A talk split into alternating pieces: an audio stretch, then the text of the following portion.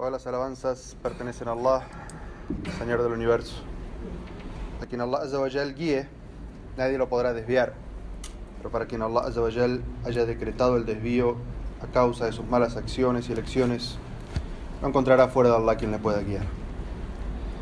Atestigo que nada ni nadie merece ser adorado sino Allah, nuestro creador y sustentador, que nos dio la vida, nos sustenta, nos va a dar la muerte, nos va a resucitar y nos va a juzgar por nuestras acciones. Y estaremos bajo la voluntad de Allah. Si Allah quiere, en su inmensa e infinita misericordia, puede perdonarnos y esperamos y pedimos a Allah que su misericordia nos alcance el día del juicio. Y si quiere, con justicia, nos castiga por nuestras faltas y nuestras negligencias. Y testigo que Muhammad sallallahu alaihi wasallam es el último de los profetas enviados a la humanidad. Quien siga su ejemplo, su guía, se salva y está bien guiado. Y quien le dé la espalda a Muhammad sallallahu alaihi wasallam y abandone su ejemplo, su sunna, su camino, su sendero, su enseñanza, se pierde a sí mismo. Hermanos y hermanas, les recomiendo la taqwa, el temor de Allah, tal como Allah Azza wa Jal dice en el Sagrado Corán, oh creyentes, teman a Allah como es debido y no mueran sino musulmanes sometidos a Él. En nuestra jutba de hoy vamos a hablar sobre una característica que todo musulmán debe tener en sí mismo. Una característica que tenemos que desarrollar y acrecentar en nuestra personalidad e identidad como musulmanes una característica que no puede estar ausente en la forma de ser de un musulmán que cree en Allah y sigue a Muhammad sallallahu. Esta característica es el tawado o la humildad. Allah nos habla en el Sagrado Corán para hacernos reflexionar sobre nuestra naturaleza, sobre quiénes somos realmente los seres humanos y qué lugar ocupamos en la creación. Allah Azza dice en un versículo, no caminen por la tierra con arrogancia, pues la tierra no se abrirá adelante de vuestros pasos, ni tampoco podrán ustedes ser iguales a las montañas en altura. Allah nos habla a nuestra naturaleza y nos dice, no sean arrogantes y no caminen por la tierra con arrogancia, con jactancia, con soberbia, sino que caminen con, con humildad. Porque ustedes no son suficientes para que la tierra se abra frente a ustedes cuando van caminando. Y ni siquiera pueden ser tan imponentes, tan bellos y tan importantes como lo son las montañas. Como se dice naturalmente, lo puso en su lugar. Eso es lo que Allah Azawajal quiere hacer con este ay. Ponernos en nuestro lugar, que reflexionemos sobre qué lugar ocupamos y que no debemos ser soberbios, sino que debemos ser humildes. Saber que somos una de las creaciones de Allah, ni más ni mejor que otras. Y sobre todo, que como seres humanos no somos mejores ni superiores a nadie. Todos los seres humanos como dijo el profeta sallallahu alaihi wasallam, los creyentes son como los dientes del peine. Ninguno es superior al otro. El profeta sallallahu alaihi wasallam dijo en un hadiz, Allah azawajal me ha revelado, me ha inspirado que deben ser humildes, que no deben ser arrogantes unos con otros ni tiranos unos con otros. Y esta es de la enseñanza, lo que se llama el hadith al-Qudsi. Cuando Allah inspira al profeta sallallahu alaihi wasallam una enseñanza. Y le dice, deben ser humildes, deben comportarse entre ustedes humildemente, no deben ser soberbios, no deben creerse superiores a los demás. Dice que no se comporten arrogantes unos con otros ni sean tiranos unos con otros. Pero cuidado, cuidado, porque algunas personas entienden erróneamente el concepto de la humildad. y piensan que para ser humildes tienen que vestirse con vestiduras con harapos,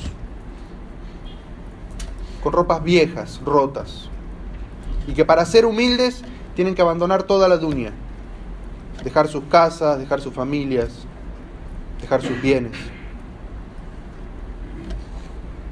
Y esto se traduce mal en dos personas. La primera lo que hace esto y abandona sus responsabilidades hacia su familia y se va a una mezquita a adorar a Allah todo el día. Esta persona entiende mal el concepto de humildad. Y el otro, que entiende el mismo significado, pero dice esto es imposible. ¿Cómo voy a dejar a mi familia? ¿Cómo voy a abandonar lo que me gané trabajando y Allah me sustentó? ¿Cómo voy a vestirme mal ante la gente? Y entonces no se comporta con humildad y piensa que ser humilde es un imposible. Pero el concepto de tabado en el Islam está muy alejado de esto. El concepto de tabado, de humildad en el Islam es un concepto del corazón. De no creerse más que la revelación y no creerse más que las personas. En un hadiz, el profeta sallallahu alaihi wasallam dijo: No entrará al paraíso aquella persona que en su corazón tenga un átomo de soberbia. Y uno de los sahabas que estaba escuchando el profeta sallallahu alaihi wasallam se, se alertó y dijo, mensajero de Allah, ¿qué pasa con aquella persona que le gusta vestirse bien, llevar una buena ropa y llevar un buen calzado? Y el profeta sallallahu alaihi wasallam se dio cuenta de que este sahabi no había entendido bien el concepto de tabado, de humildad. Y entonces el profeta sallallahu alaihi wasallam lo corrige y le dice, Allah es hermoso y ama la belleza en sus siervos. La soberbia es, no es vestirse bien con una buena ropa y un buen calzado. Eso no es soberbia. La soberbia es el desprecio por la verdad y el desprecio de la gente. ¿Dónde está el takabbur? ¿Dónde está la arrogancia, la soberbia? En rechazar la verdad. Cuando le dicen esto dice Allah en el Corán y esto dice el profeta sallallahu alaihi wasallam en la sunna auténtica y dice yo pienso otra cosa. Yo creo que es distinto. Eso es ser soberbio con Allah y su mensajero. Eso es ser arrogante con la revelación. Eso es un corazón arrogante. Y, y la segunda clase de arrogancia que condena el profeta sallallahu alaihi wasallam es despreciar a la gente. Cuando te crees superior a los demás. Yo soy mejor que él porque yo soy de tal país y él es de tal país, porque yo soy de tal color y es de tal color, porque yo soy de tal estrato y él es de tal estrato.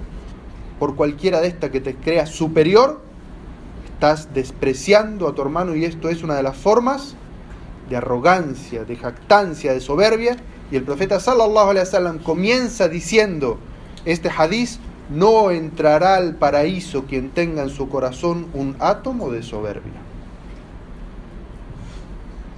Así que tenemos o no tenemos trabajo para limpiar nuestro corazón. ¿Y acaso hay otro camino hacia la humildad que no sea trabajar nuestro corazón y nuestra mente sobre lo que pensamos y creemos, sobre la revelación y lo que creemos sobre el resto de las personas?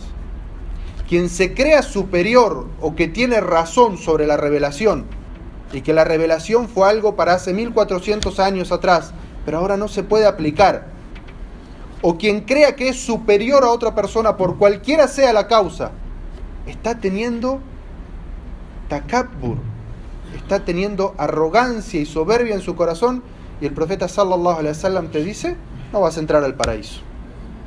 Así que esas son las cualidades que el musulmán tiene que luchar dentro de sí mismo para no sentirse superior a la revelación y no sentirse superior a las personas.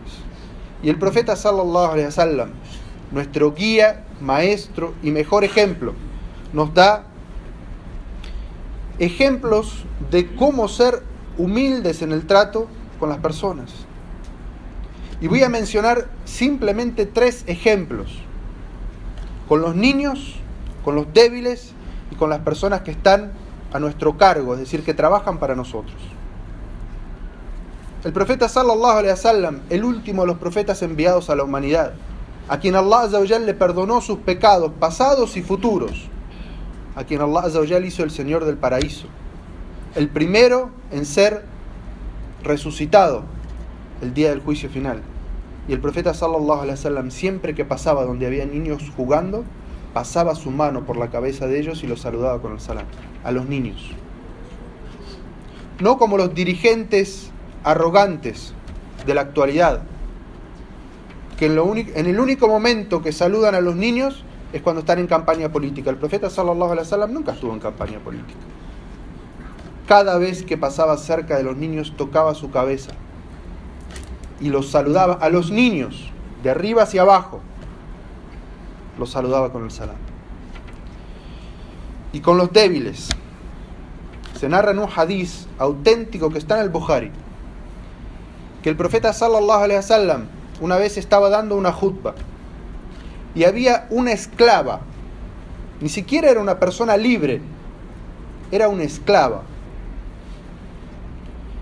Venía cuando el profeta sallallahu alaihi estaba dando una jutba y le decía, mensajero Allah, tengo esta necesidad. Y este hadith dice, el profeta sallallahu alaihi la tomaba de la mano y la llevaba hasta el lugar donde ella necesitaba para solucionar su problema. Yo estoy seguro de que si yo estoy aquí dando la jutba hoy y viene una persona de afuera y nos pide, una persona débil, nos pide ayuda en este momento, le decimos, espere, espere, estoy dando la jutba, estoy haciendo algo muy importante. Lo sé sobre mí mismo. Y algunos, como Faida, algunos de los sabios toman este hadiz de manera literal.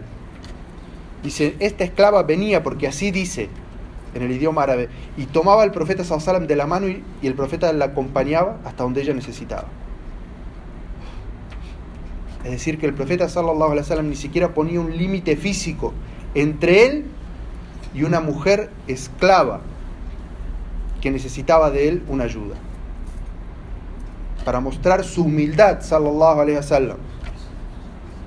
Y otros sabios dicen no, que es una forma metafórica, una forma de, de, decir del idioma árabe que el profeta estaba, como dicen aquí, a la orden dispuesto y iba detrás de ella hacia lo que ella necesitaba. Y la última, el profeta sallallahu alaihi wasallam dentro de su hogar, mostrando humildad hacia la gente de su hogar hacia su esposa, las personas que vivían dentro de su casa. Le preguntaron a Aisha anha, qué hacía el profeta sallallahu alaihi wasallam cuando estaba dentro de la casa. Los sahabas conocían a Muhammad sallallahu alaihi wasallam como un profeta y como un líder. Y lo admiraban. Nosotros no conocemos un solo dicho de los sahabas sobre ciencias, sobre idioma, sobre construcción, sobre negocios. No hay. ¿Por qué? Porque los sahabas admiraban tanto al profeta sallallahu alaihi wasallam que lo único que quedó en sus vidas son las experiencias que ellos tuvieron al lado del profeta sallallahu alaihi wasallam. Lo único que hay de ellos cuando venían y les preguntaban algo decían, "Yo escuché al profeta sallallahu alaihi wasallam decir tal cosa." Iba caminando con el profeta e hizo tal cosa, porque fueron ellos admiraban al profeta sallallahu alaihi wasallam. Pero no sabían cómo era el profeta en su intimidad, dentro de su hogar, cómo sería un líder. Los sahabas tenían idea de lo que era un líder, el líder de Roma, el líder de Persia, pero cómo era el líder de ellos dentro de su hogar. Y Aisha anha dice, el profeta sallallahu alaihi wasallam cuando entraba a su hogar, estaba al servicio de su familia. Pero cuando escuchaba el llamado a la oración salía corriendo para la mezquita. El profeta sallallahu alaihi wasallam ayudaba en los quehaceres domésticos a su familia. El profeta limpiaba. El profeta remendaba sus propias medias, sus propios zapatos. El profeta sallallahu alaihi wasallam no era arrogante y decir, yo soy el esposo aquí y quiero la comida a este tiempo y de esta manera, y si tiene sal ante talaq, como hacen algunos.